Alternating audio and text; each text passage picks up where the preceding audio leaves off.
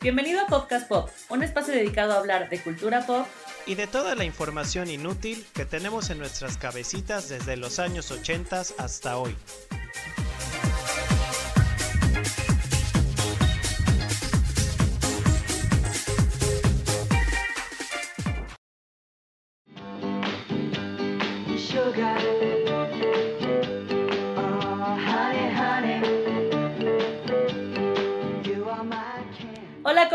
Todos? Bienvenidos a un capítulo más de Podcast Pop. En este capítulo nos invade la nostalgia como en otros capítulos anteriores. Yo soy Piti, estoy haciendo este capítulo junto con Ingo. ¿Cómo estás, Ingo? Hello, estoy súper bien y como siempre muy contentos de saludarlos y con muchísimas ganas de recordar cosas súper cool que, como las que vamos a hablar hoy. Pues el capítulo de hoy se titula Abriendo la cajita feliz. Y nuestro hashtag es también hashtag abriendo la cajita feliz para que nos compartan todas las cosas que ustedes recuerden, todas las cosas que ustedes tenían de lo que vamos a hablar en este capítulo de Podcast Pop. Y las invitamos también, los y las invitamos a que, pues, si se acuerdan de estas colecciones, está como súper padre googlear eh, la información de todos estos juguetitos que juntábamos cuando éramos más chicos y como que descubres y tienes un flashback bien cañón de todas las cosas que, que encuentras, ¿eh? Bendito sea, bendito sea el universo por el internet y por Google. Entonces vamos a empezar con, obviamente todo mundo tuvimos, tenemos, y, o sea, ahora que fue que estuvimos en cuarentena, seguramente varios de nosotros encontramos por ahí perdidos, ¿verdad? O en nuestras mudanzas o en algún lado tenemos en nuestra casa unos tazos a principios de los, bueno, mediados de los 90 empezó esta euforia por los tazos que salían en las bolsas de las papitas. La primera colección y pues al menos para Pete y para mí yo creo la más importante porque después creo que hasta no hace no muchos años siguen haciéndolos fue la de los Looney Tunes. Looney Tunes, Tiny Tunes. Bueno, yo me acuerdo de Looney Tunes, Tiny Tunes, los de Dragon Ball también. Y sabes qué vi ahora eh, que había también de Minions. O sea, siguen medio. No siguen vigentes porque creo que los niños ya no juegan con eso, o no lo sé díganos mamás podcasters si sus hijos juegan con tazos, pero, eh, o sea, que tengan a los minions, ¿sabes? Ya habla de que siguen por ahí saliendo en algunas papas. Hubo otros de Nickelodeon que ya no nos tocaron tanto, por eso sí me acuerdo también. Y hace no tanto tiempo hubo de Pokémon y de Yu-Gi-Oh! Que ah, obviamente pues ya nosotros no nos tocó. Y según yo, esos sí tuvieron todavía como un buen auge. O sea, sí recuerdo niños coleccionándolos. Estos que tú mencionas de al final, de los Minions, pues yo los desconocía. Pero pues obviamente si ya no eres niño, pues tal vez ya no te emociona, ¿no? ¿Tú tenías portatazos o no? Sí, claro que tuve portatazos y bueno, era la onda jugar a los tazos en el recreo y me acuerdo que luego así, había como un megatazo, ¿te acuerdas? Sí, gigante.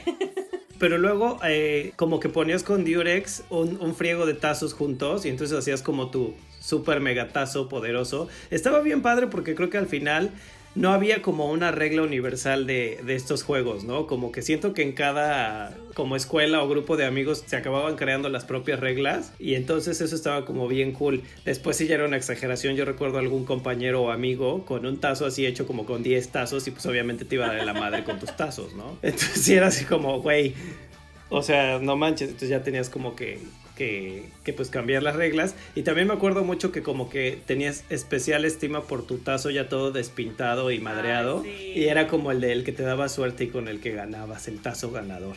Y pues los tazos se trataban nada más de armar tus torres, tirarle con otro tazo y el que se volteara te lo quedabas tú, ¿no? Y ya. Sí, pero al final más que el reto yo creo que era esto, la necesidad de tener más y más y más, porque pues sí, como tú decías al principio del episodio, pues no sé, digo, yo tenía un friego de tazos y no tengo ni uno ahora. Sí, no, Ay, ¿dónde estarán? ¿Dónde estarán los que todo el mundo alguna vez tuvimos? En la basura. y lo que encontré ahora en internet fue una página de un chavo, que no sé de dónde es, pero pone así como tazos por país, por año y la colección. Entonces vi que hubo tazos en Finlandia, en Perú, o sea, en todo el mundo, pero ahí te podías meter por país a buscar los tazos de tu país y yo ahí encontré los de México. Sí, sí, sí, que, o sea, aparte este chico seguramente tiene demasiado tiempo libre para hacer esa página, porque sale cada tazo. Sí, y real, de verdad, googleen todas estas colecciones porque hay gente, o sea, las puedes encontrar hasta la venta si quieres, si estás así como súper nostálgico y eres de estas personas que coleccionan todo y se lo toman muy en serio, puedes comprar las colecciones de casi todo lo que vamos a hablar hoy.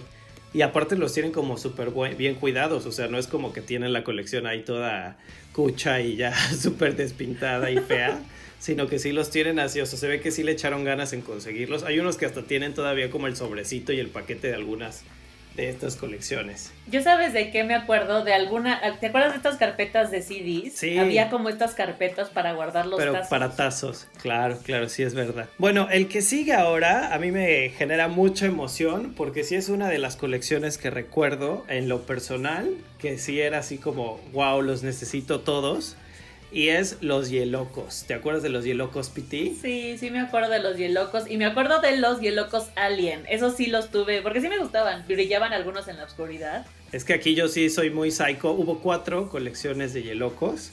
Los originales, que para que se acuerden un poco, esos originales traían uno que era como una computadora, una, uno que era como un WC, uno, uno que eran como copas a la francesa, claro, un sacapuntas, unas tijeras, estaban bien padres. Y luego esos sacaron la versión fosforescente que brillaban en la oscuridad. Eran como los mismos, pero fosforescentes. A mí esos no me gustaban tanto porque, pues si no brillaban en la oscuridad se veían como feos porque eran, pues ya sabes, de este color como, blanco, amarillento. Sí, sí, sí. Y luego, exacto, los que tú dices, los aliens y todavía después hubo los futboleros. Ay, sí es cierto, que esos según yo salieron por un mundial, algo así, ¿no?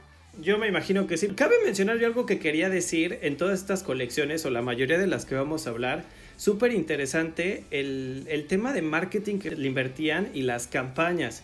Las refresqueras, creo yo, que lo hacían como esta competencia. Se acordarán que en los años 90, pues estas dos refresqueras súper importantes de refrescos de cola, tenían como esta competencia constante que yo creo que siguen teniendo, pero como que ya hoy por hoy creo que es como, pues si te gusta una, te gusta una y la otra igual, ¿no? Sí, sí. ¿Te acuerdas que hasta había uno que era el reto, el, reto, Pepsi?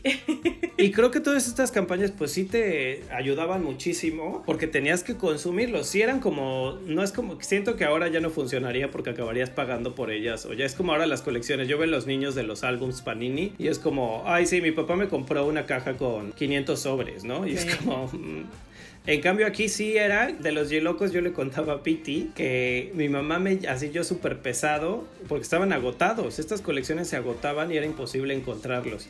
Entonces mi mamá me llevó a la embotelladora de la refresquera y así yo literal esperando a la hora de la salida o de cambio de turno de los camiones de coca para poder cambiar mis hielocos. Y me acuerdo súper bien que eran unos sobrecitos metálicos y traían dos hielocos y traía una tarjetita con los personajes, como, como los datos de la ficha técnica de cada loco, ¿no? La ficha técnica. Y según yo también traen como un sticker, una calcomanía. ¿Y cuál era el, el, la función del loco? ¿Nada más tenerlos? ¿No, ¿No jugabas con ellos o...? Esto, esto también está muy padre. Yo me acuerdo mucho que cuando salieron estaba como este mito de que lo podías poner en el congelador y que te iba a enfriar el refresco y obviamente luego descubrimos que era plástico vil y ni al caso. Los ponías como en contra la pared y como que a una distancia pues como de un metro, metro y medio, tenías que aventarlo y si, si le dabas al otro yeloco, te quedabas con el yeloco. Pero vuelvo a lo mismo, yo creo que cada quien como que hacía sus reglas, al menos en mi escuela así lo jugábamos.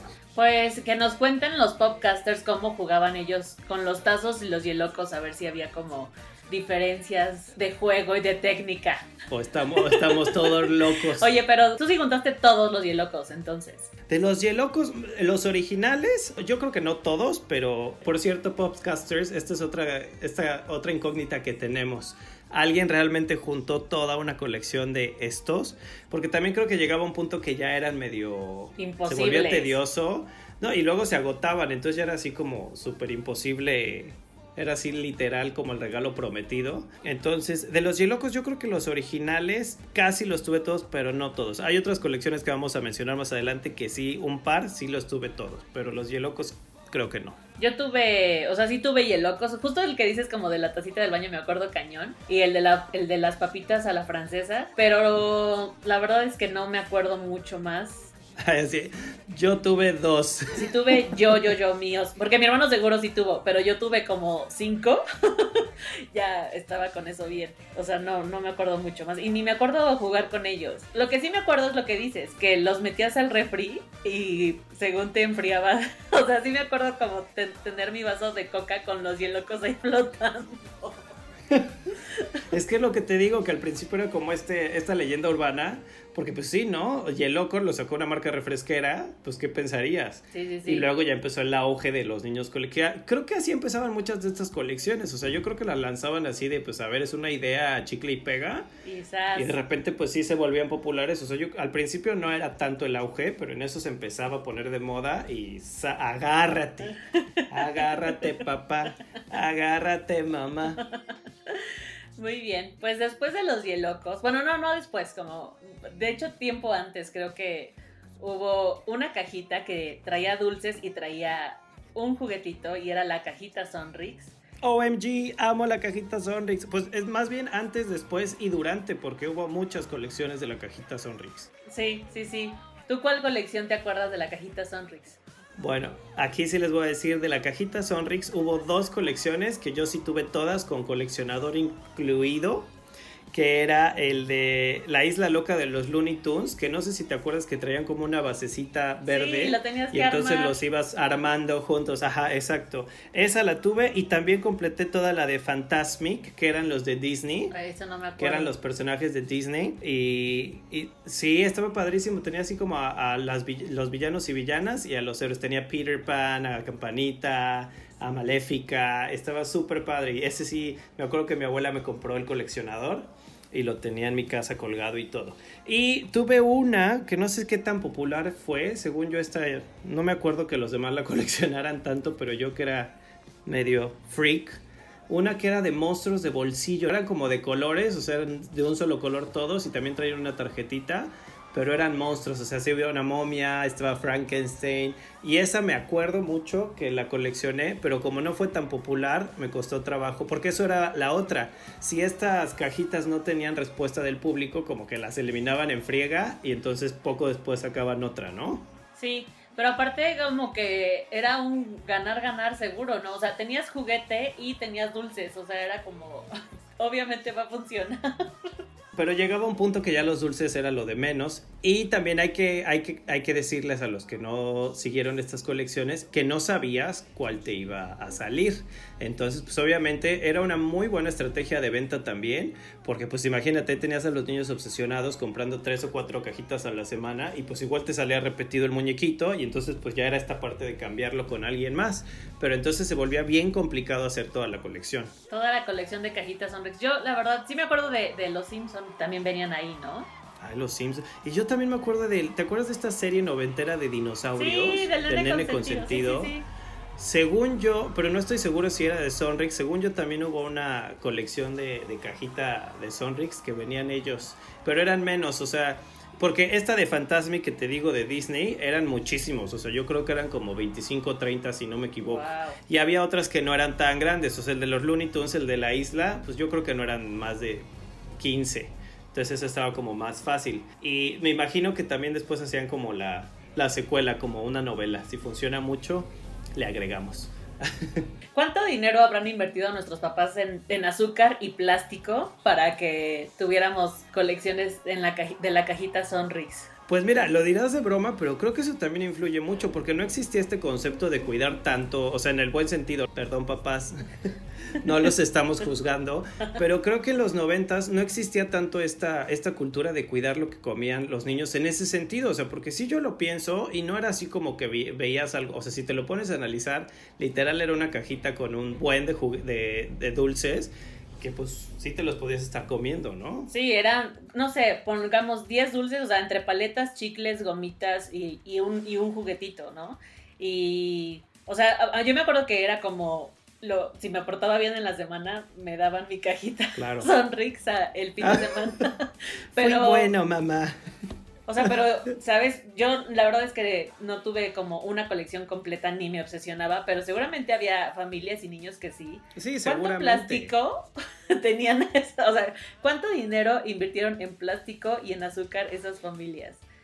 No, y además no eran baratas. Digo, no. me acuerdo ahora mismo cuánto costaban, pero no era un dulce barato. Y luego también el perder y ganar es que pues como que siempre venían los un dulce de los más populares y como que muchos de los que no te gustaban tanto, ¿no? Entonces como que como que siempre acababas reciclando los los otros y entonces era así como, ah, los dulces no me importan.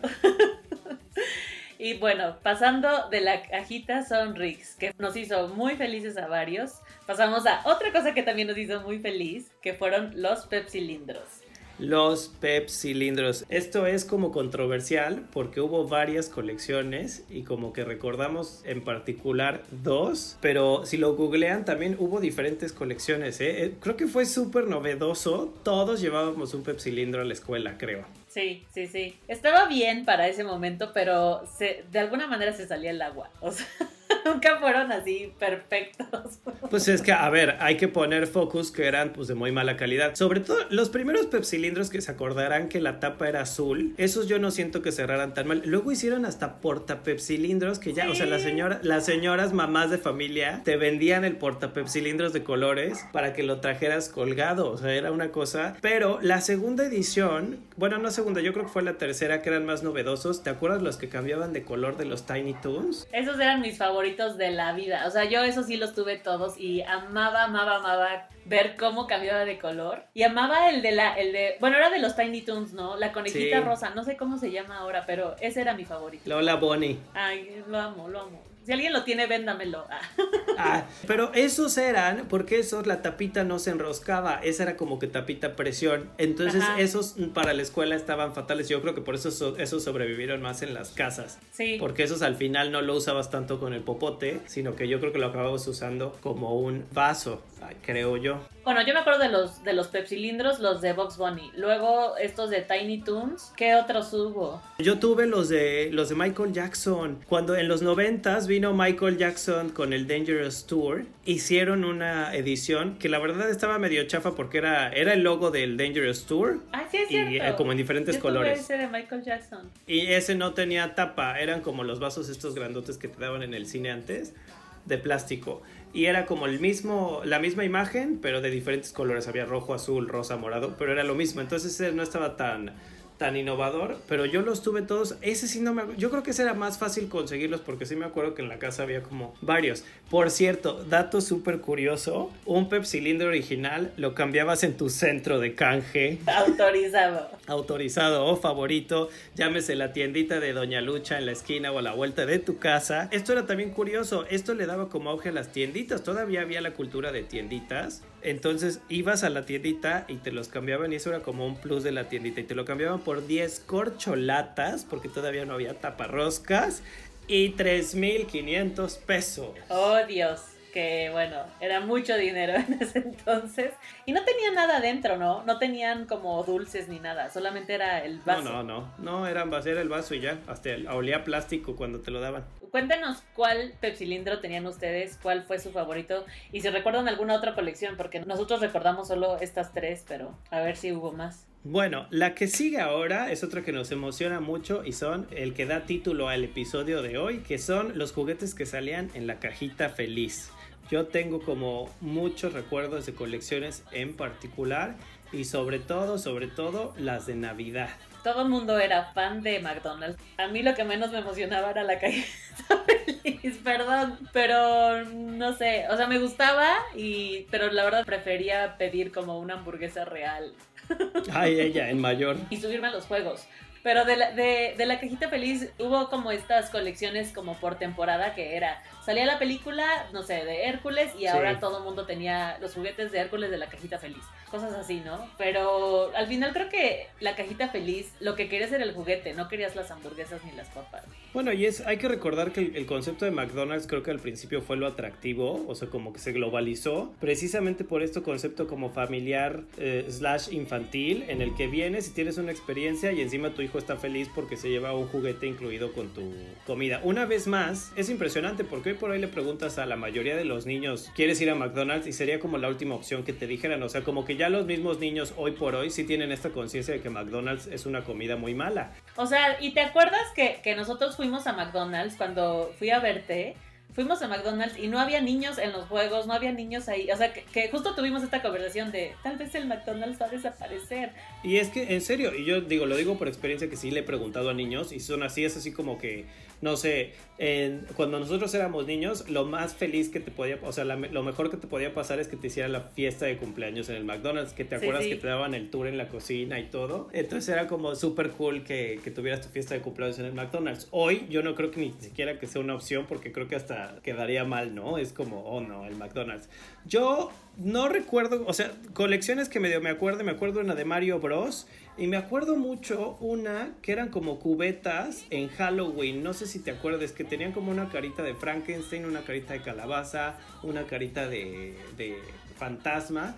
Y supongo que ahí te daban la, la, comida. ¿Te acuerdas de esas o no? Me acuerdo de esas, estaban padres. Estaban padres. Y las de Navidad, que yo digo, hay también papás noventeros, si se acuerdan qué tan caro era, porque según yo en esos tiempos McDonald's algo también que te ofrecía era que casi casi comías por 30 pesos. La cajita feliz era más cara obviamente porque traía el juguete, pero hicieron muchos años durante los noventas unas colecciones de Navidad que eran muñecos de peluches. Yo me acuerdo muchísimo una de los Muppets y otra de Disney, que traía como a Mickey Mouse, traía a Minnie Mouse y así, vestidos de Navidad.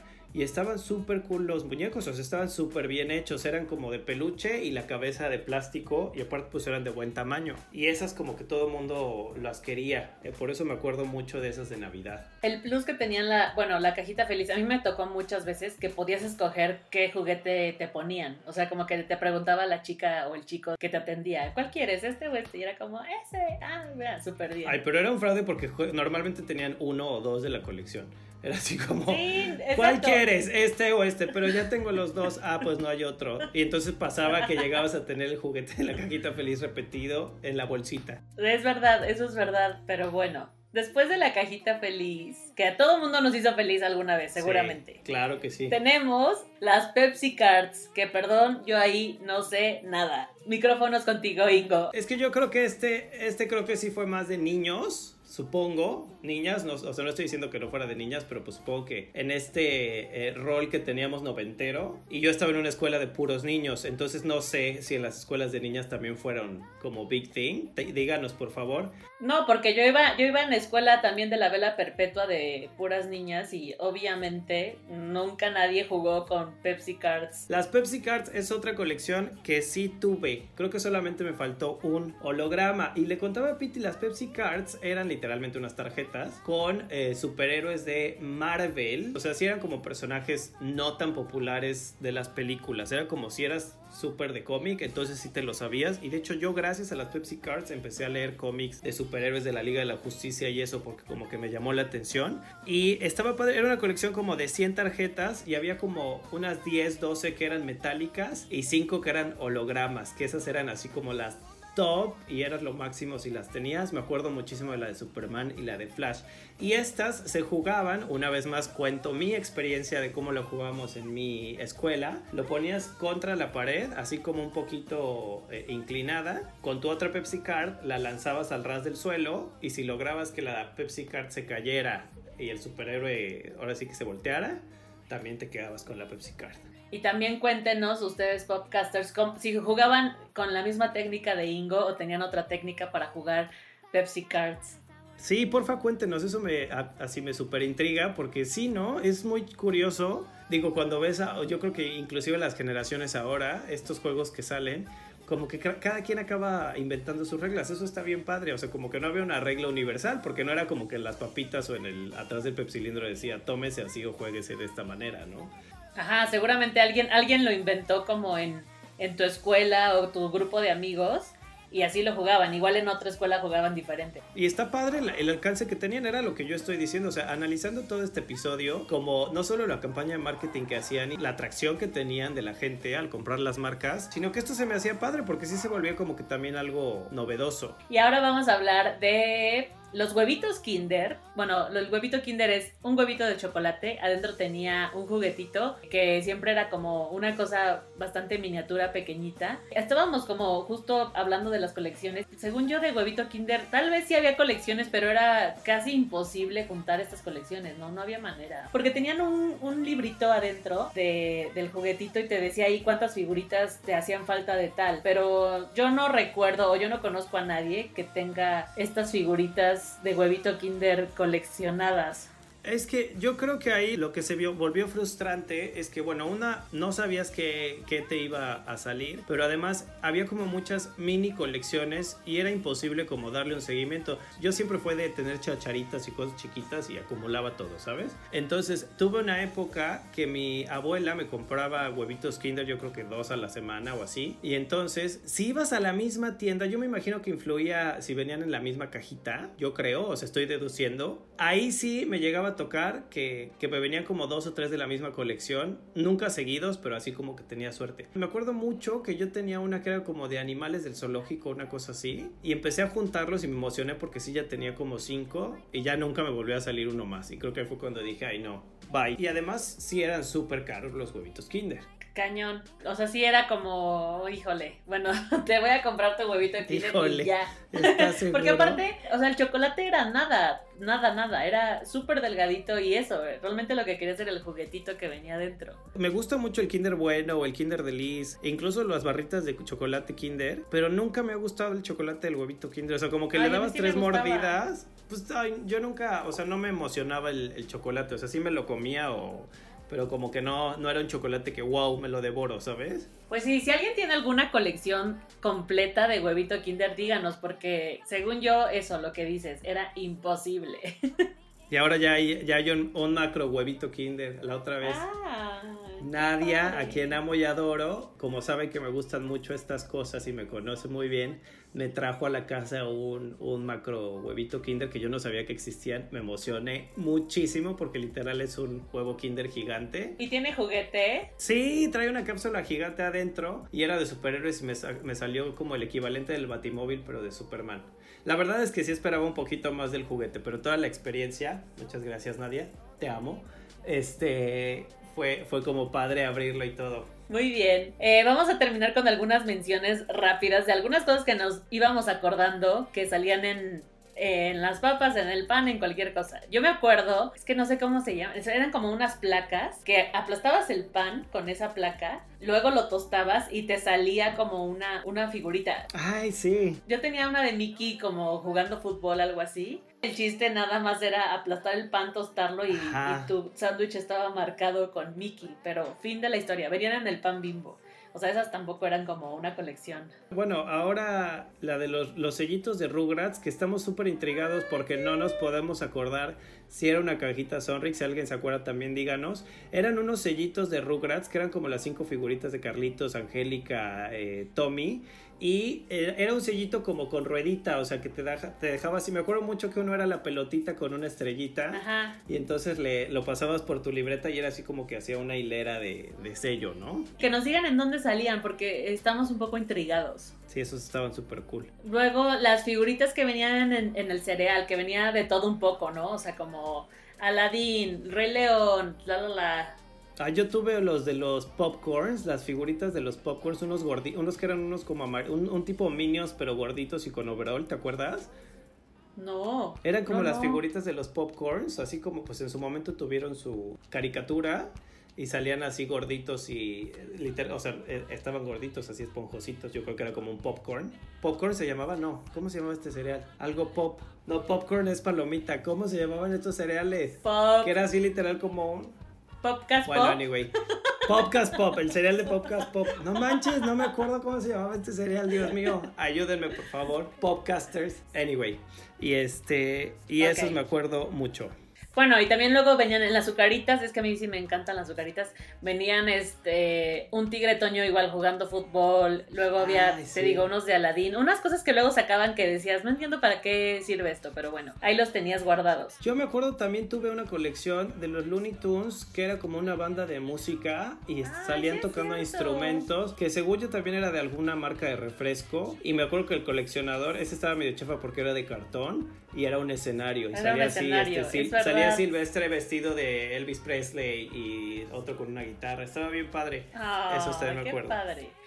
Y también, hablando de cosas de la Navidad, la Villa Coca-Cola. Tenías que intercambiar corcholatas o taparroscas por alguna casita o algún personaje de, de- de la Villa Coca-Cola. Yo alguna vez fui a alguna casa de alguna amiga y tenía toda la Villa Coca-Cola. Sí, yo también recuerdo haber ido a casa de alguien, sí, que tuvieran todas. Yo junté creo que, que dos, dos casitas y ya, no más. Pero sí, era como, wow, tienes toda la Villa Coca-Cola. Qué padre, yo nunca junté la Villa Coca-Cola, fíjate, yo creo que igual si tuve una fue mucho, no sé por qué, porque soy muy navideño. Y ya, mi última mención rápida, a ver si te acuerdas, Piti, en, en los productos de Marinela hubo una época que venían como unos cubitos para armar, que eran así como de foamy. Ay, sí, Y sí, entonces, sí, los amaba, los ajá, amaba, los amaba. tenías como, o, o sea, era como reto y tenían diferentes formas y el chiste era como armar un cubito y eso estaba padre porque pues se me hace que era como más challenge, ¿no? Estaban bien padres. Estaba padrísimo, porque tenías como que armar una figura, o sea, venía todo aplastado y podías armar un triángulo o algo así, un cilindro, y luego como vol- volverlo a armar plano era como, sí, era justo eso, como un reto, padre, eso estaba lindo. Sí, yo, yo me acuerdo más del cubo, no me acuerdo de las otras figuras, pero me gustaba, ese me gustaba mucho.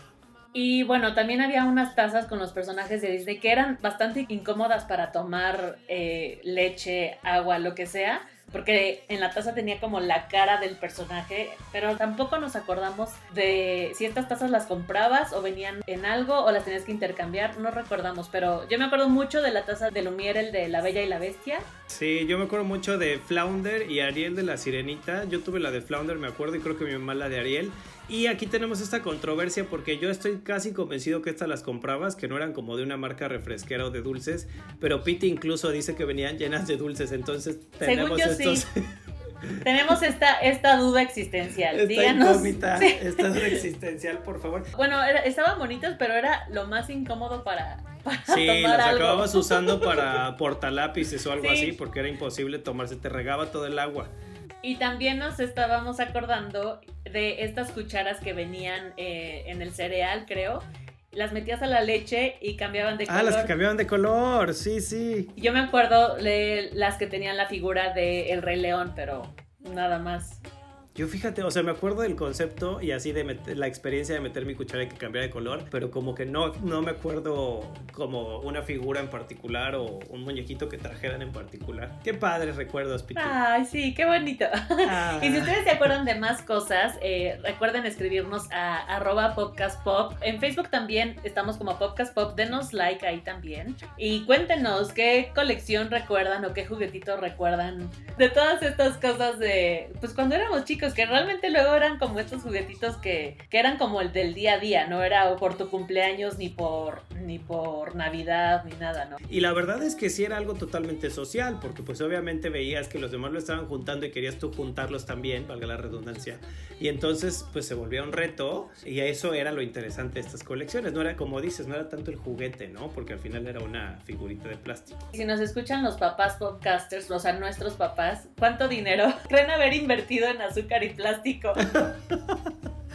¿Cuánto dinero creen haber malgastado en estas cosas?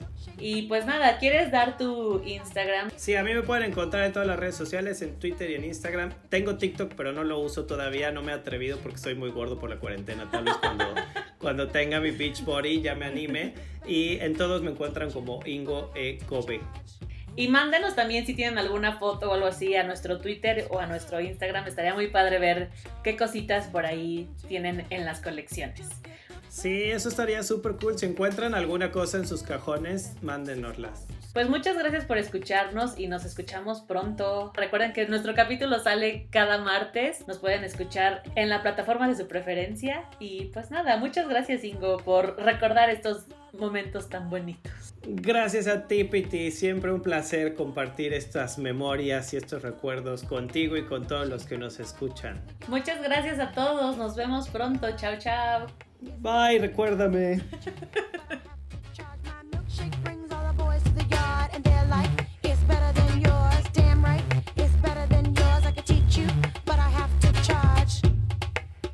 Este fue un episodio más de Podcast Pop. Nos escuchamos pronto. Misma hora, mismo canal.